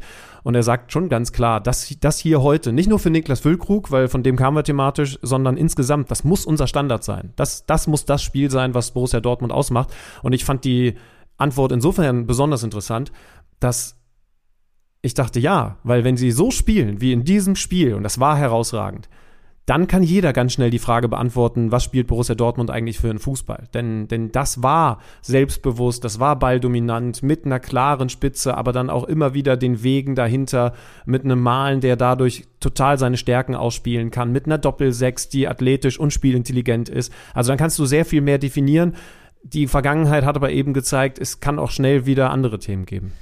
Schauen wir mal, ob Füllkrug jetzt dann auch beim BVB-Anhang so ankommt, dass er vielleicht auch die Kommentare in seinem Instagram-Profil wieder entsperren kann. Ich habe das äh, auch nur so am Hast Rand du versucht durchzukommen oder was? Hast es du versucht, ihm äh, alles Gute zu wünschen? Das ist krass. Und er also, hat es geblockt. Er hat das, Vielleicht ich, wurdest du von ihm auch privat geblockt. Er hat das, glaube ich, wirklich, das würde ich jetzt mal nicht sagen, aber ich glaube, dass er das wirklich eingeschränkt hat seit dieser Nummer mit Sancho und dem Strafstoß. Und das ich, ich dachte, seit er mit Gina Lückenkämper zusammen ist.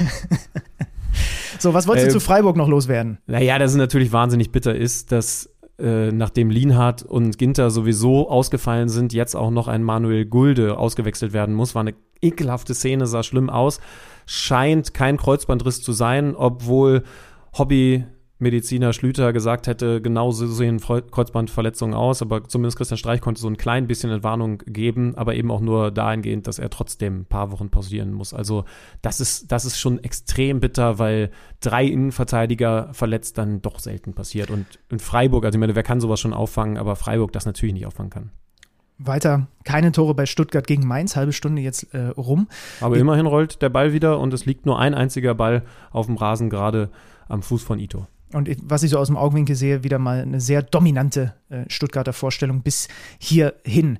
Wir gehen mal in den Samstagnachmittag. Union gegen den VfL Wolfsburg. Lass uns damit beginnen. Ein 1 zu 0 Heimsieg für die Unioner. Auch da war das Spiel lange, lange unterbrochen. 21 Minuten Nachspielzeit in der ersten äh, Halbzeit. Bielica im kroatisch-kroatischen Duell erstmals wieder an der Seitenlinie gegen Nico Kovac.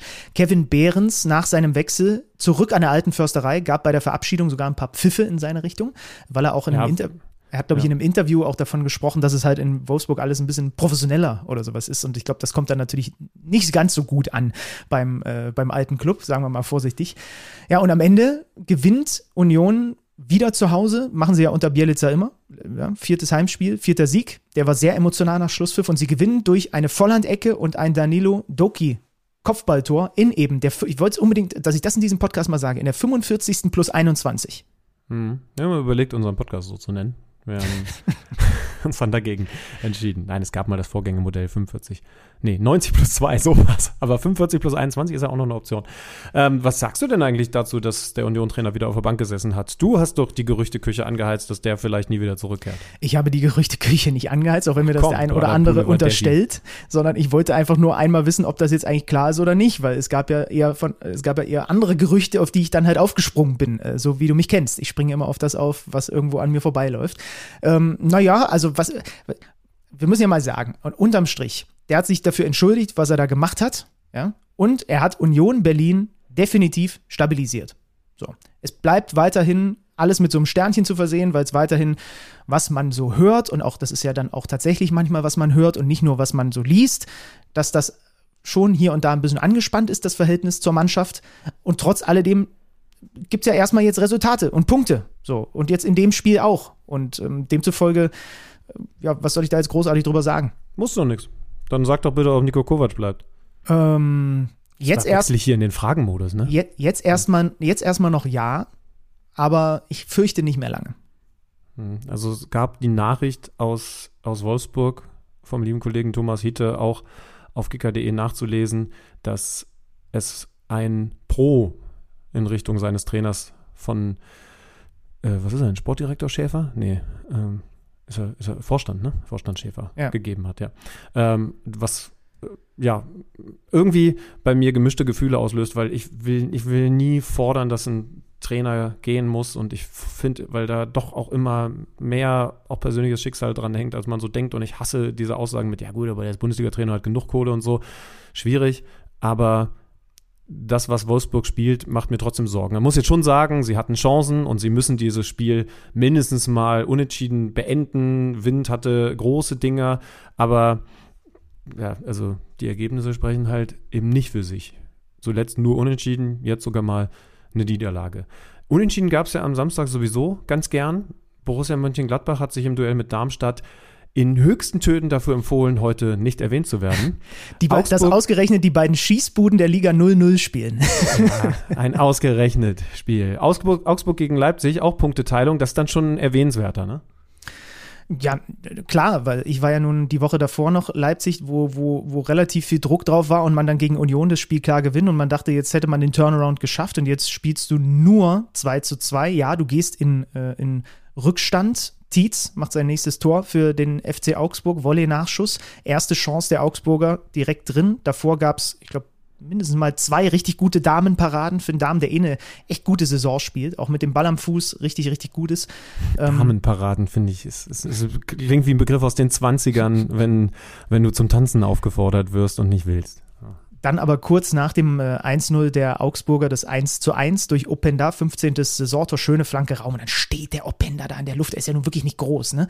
Ähm, aber er steht da in der Luft und schädelt das Ding rein und kurz nach Wiederanpfiff wieder per Kopf dann Scheschko nach einer Olmo-Flanke und dann führt Leipzig und du guckst so drauf und denkst dir, okay, 2-1, jetzt wird ja, das werden sie jetzt irgendwie aber es ist das nächste Spiel. Wann war denn das? Vor zwei, drei Wochen haben wir darüber gesprochen. Wenn Leipzig halt regelmäßig Spiele hat, wo du zwei Tore machst und du gewinnst diese Spiele am Ende nicht, dann hast du einfach ein Problem. Demirovic, wer sonst bei den Augsburgern? Der spielt eine brutale Saison, schon sein zwölftes Saisontor.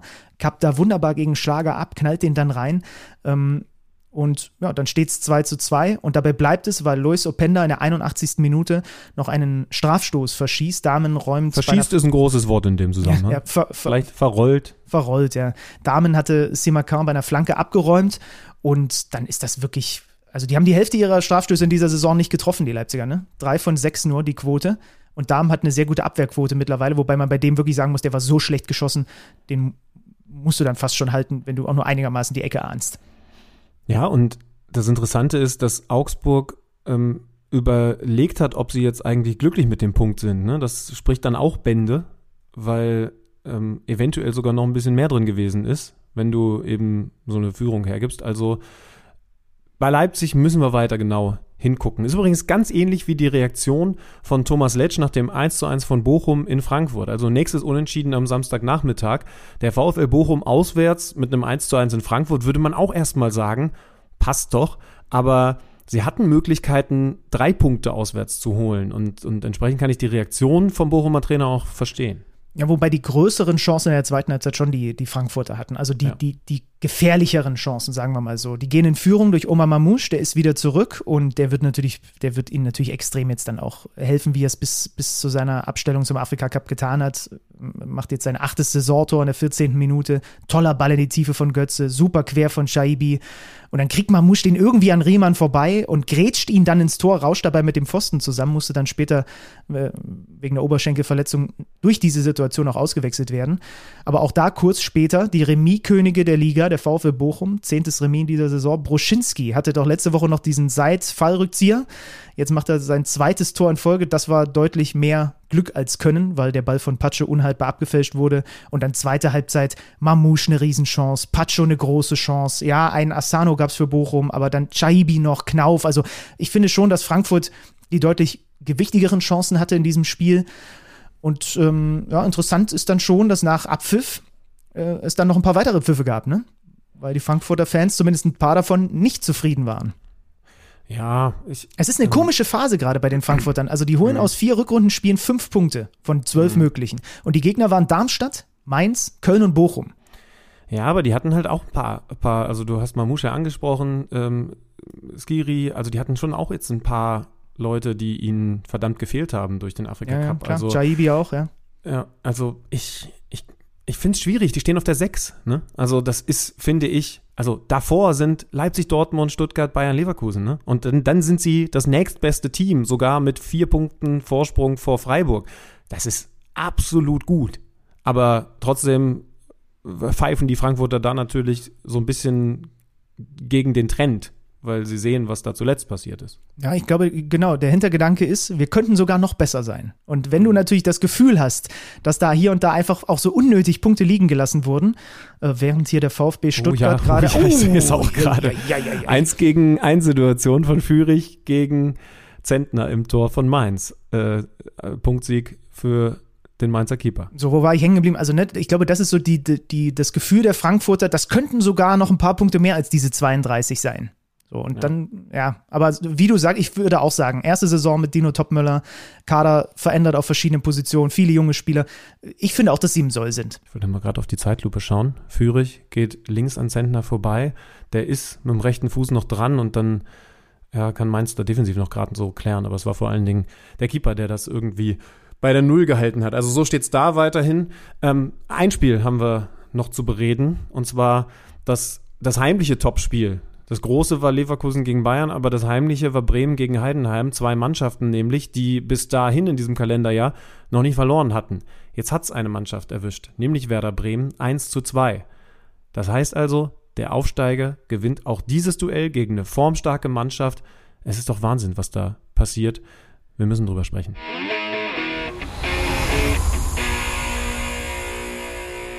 Ja, es war ein ganz besonderer Rahmen da im Weserstadion. Und ja, dann war die große Frage, gibt es die Bremer Party pünktlich zum Jubiläum oder gibt es die Partycrasher? Und wer in dieser Saison ist besser als Partycrasher geeignet als Heidenheim. Und darüber müssen wir jetzt mal sprechen, warum sie mal wieder eine Party gecrashed haben. Und das machen wir mit Michael Richter, der im Stadion war. Einen schönen guten Tag. Grüße euch. Schön, euch zu hören. Gib uns die, gib uns die Crash-Version der Party mit. Sieg in Bremen für Heidenheim. Beide vorher lange ungeschlagen. Wie ist dieses Spiel, wie ist dieser Dreier für die Mannschaft von Frank Schmidt zustande gekommen?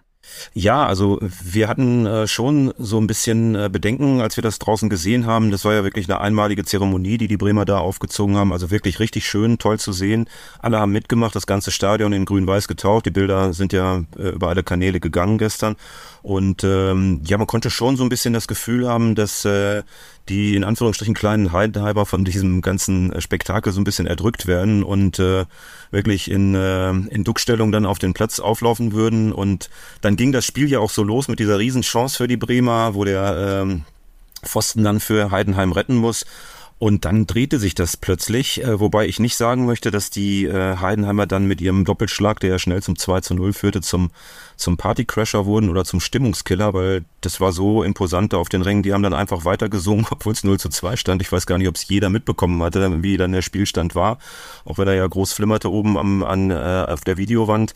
Also die Party haben sie nicht gecrasht. Das war schon gestern toll in Bremen, muss man sagen. Aber sie haben natürlich das i-Tüpfelchen oder die, die, die, ich sag mal, die Kirsche auf der Sahnetorte, die haben sie den Bremern gestern geklaut mit dem Sieg und ähm, den haben sie sich auch letztendlich mit ein bisschen Glück, was man dann braucht, aber auch gut verdient. Das führt sie für den Moment an diesem Sonntag auf Tabellenposition 8.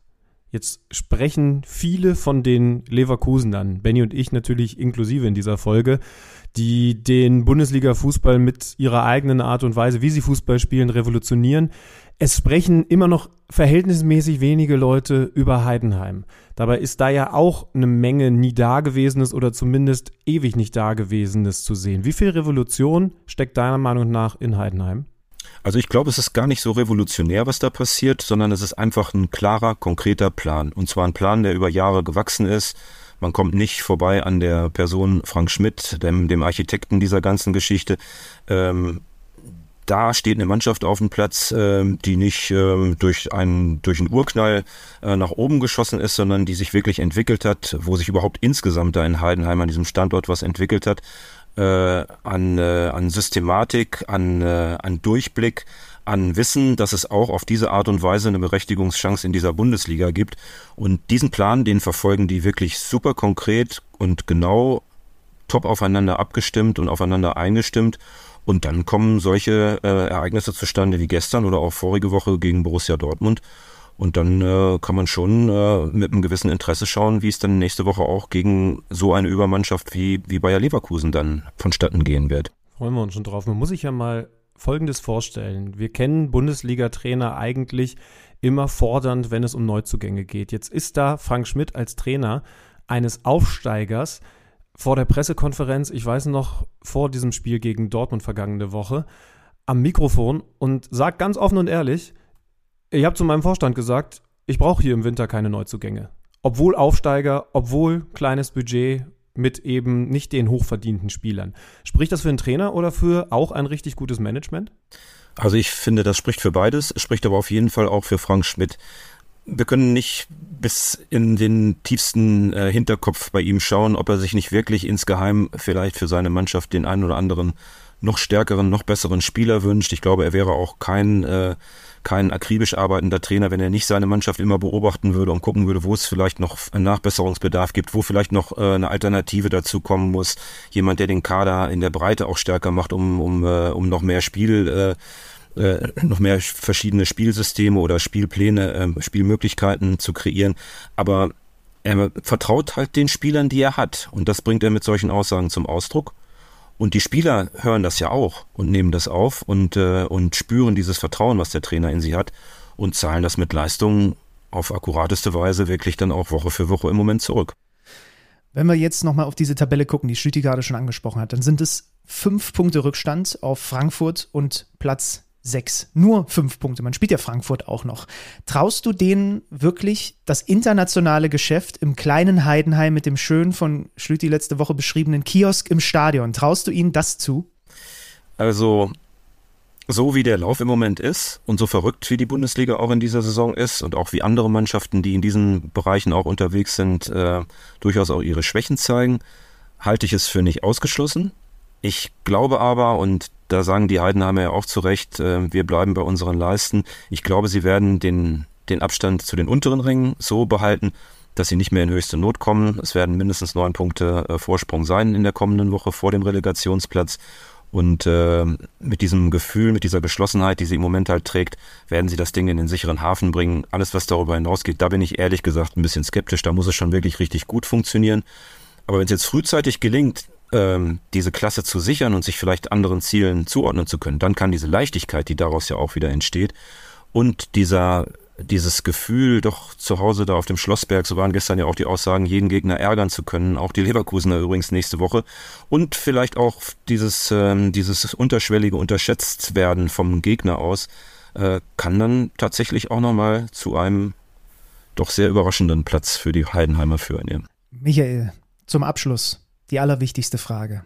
Kann Deutschland überhaupt Europameister werden, wenn Jan-Niklas Beste nicht im Kader ist? Ich glaube, das ist ganz schwer. Also ich habe den gestern gesehen, das ist wirklich ein, ein Motor, ein Impulsgeber, ein äh, mitreißender Spieler mit einem ganz, ganz feinen Füßchen. Also die haben, glaube ich, zehn oder ja, zehn Ecken sind es, glaube ich, gewesen am Ende und von denen waren also auch so ungefähr zehn wirklich richtig gefährlich. Eine führte dann auch zum Tor, viele andere hätten es auch tun können.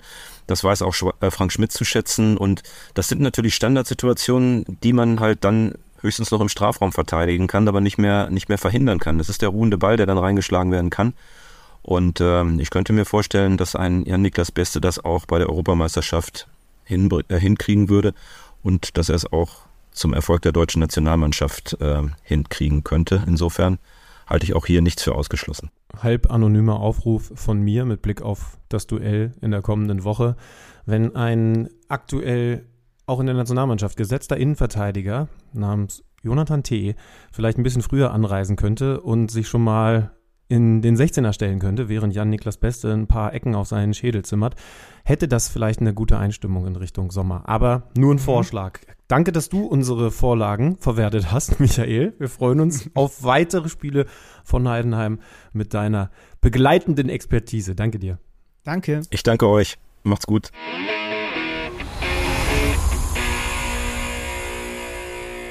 Ich sehe Kilian Mbappé am Bratwurststand am Heidenheimer Kiosk, wenn sie in der Nee, warte, ich weiß nicht genau, wie Paris in die Conference League kommen soll. Also kommt Heidenheim offensichtlich sogar bis in die Champions League, wenn sie da gegeneinander spielen. Ich freue mich. 1-0 in dieser Sekunde für den VfB Stuttgart. Und es ist Maximilian Mittelstädt. Und was ist eigentlich mit dem los? Also, das ist ja. doch auch absurd. Also, ja. das hätte doch niemand für Möglichkeiten. Hast du im Pokal gesehen, wie er ihn sogar dann einfach, weil er gelb vorbelastet war, auf die rechte Seite gespielt und dann hat er plötzlich Rechtsverteidiger gespielt, weil er ihn nicht auswechseln will. Weil Maximilian ja. Mittelstädt einen riesen Wert für Stuttgart hat. Ist, ist der Mann aktuell, ich bin am, am Samstag mit, ach, das kann ich ruhig mal erzählen, mit Freddy Harder, äh, unserem, unserem Reporter vom Dortmund-Spiel, nach München gefahren und äh, habe gesehen, dass er seine Kicker-Manager-Aufstellung gemacht hat. Habe natürlich gesagt, ist Quatsch. Äh, der hat sich Mittelstädt noch geholt und natürlich ist das ein völlig richtiger Einkauf, weil der liefert und der wird jetzt gerade in dieser Sekunde auch wieder grinsen, weil er ihm Punkte bringt. Ist Maxi Mittelstädt vielleicht gerade der, der Top-Kandidat für den äh, inoffiziellen Titel Most Improved Player dieser Saison? Ich glaube mittlerweile schon, weil bei dem die Diskrepanz so groß ist zwischen da, wo er herkommt wo, und wo er jetzt gerade ist. Flanke von der rechten Seite bei diesem 1-0 von Stuttgart, dann Gila äh, Gilavogi unter anderem, der am Ball vorbeitritt und dann nimmt er ihn mit der Brust an und haut ihn einfach rein. Wobei er wahrscheinlich, also alleine vereinsintern noch fünf, sechs große äh, Konkurrenten auf Aber wahrscheinlich ist er sogar vor denen. verbessert hatte. Wahrscheinlich ja? ist er sogar vor denen, weil Führig, Undav, weil der Sprung so groß ist von Mittelstädt. Anton. Das ist naja, also krass, VfB ja. belohnt sich auf jeden Fall, die haben fast 70 Prozent Ballbesitz, wobei die 14 Prozent Torwahrscheinlichkeit ist doch krank. wobei die Mainzer sogar aus dem wenigen Ballbesitz einige Abschüsse generiert haben, bislang, was wir hier so sehen konnten, während wir aufgezeichnet haben. Also da ist jetzt gleich Pause. Wie viel, was? 15 Minuten Nachspielzeit? Ja. Ja, ja, okay. 45 plus 15 wird es geben. Ja. Und ich würde sagen, wir rappen das jetzt an dieser Stelle hier ab. Schümann muss los. Ja. Hey, generiert euch noch ein paar geile Momente an diesem Wochenende. Ähm, wenn jetzt noch was passiert, ich weiß, war jetzt, war jetzt ein bisschen spezieller. Ich muss tatsächlich gleich auch noch ähm, moderieren bei den Kollegen von Pro7. Ist immer gut, einen Kollegen vorwegzuschieben, dann, dann wirkt man so, so erhaben, als wäre man in der Branche in, in jedem Sender zu Hause. Äh, äh, könnt ihr aber gerne mal einschalten, wenn ich die Werbesequenz nutzen darf. Ähm, NBA da. Aber gibt es auch auf der Zone. Also ähm, könnt ihr euch immer gut geben. Und dann eben Super Bowl. Das heißt also, wenn das hier noch das verrückteste Saisonspiel wird oder wenn nachher in Hoffenheim, also Sinsheim gegen, gegen Köln noch völlig Außergewöhnliches passiert, ich habe ein Auge drauf, dann, dann, dann melde mich nochmal, aber ansonsten würde ich sagen, können wir hier einen Deckel drauf tun. Genau, und wir haben dann die Teams halt einfach, wenn jetzt hier nichts total Spektakuläres mehr passiert, in diesem Moment macht Stuttgart das 2 zu 0.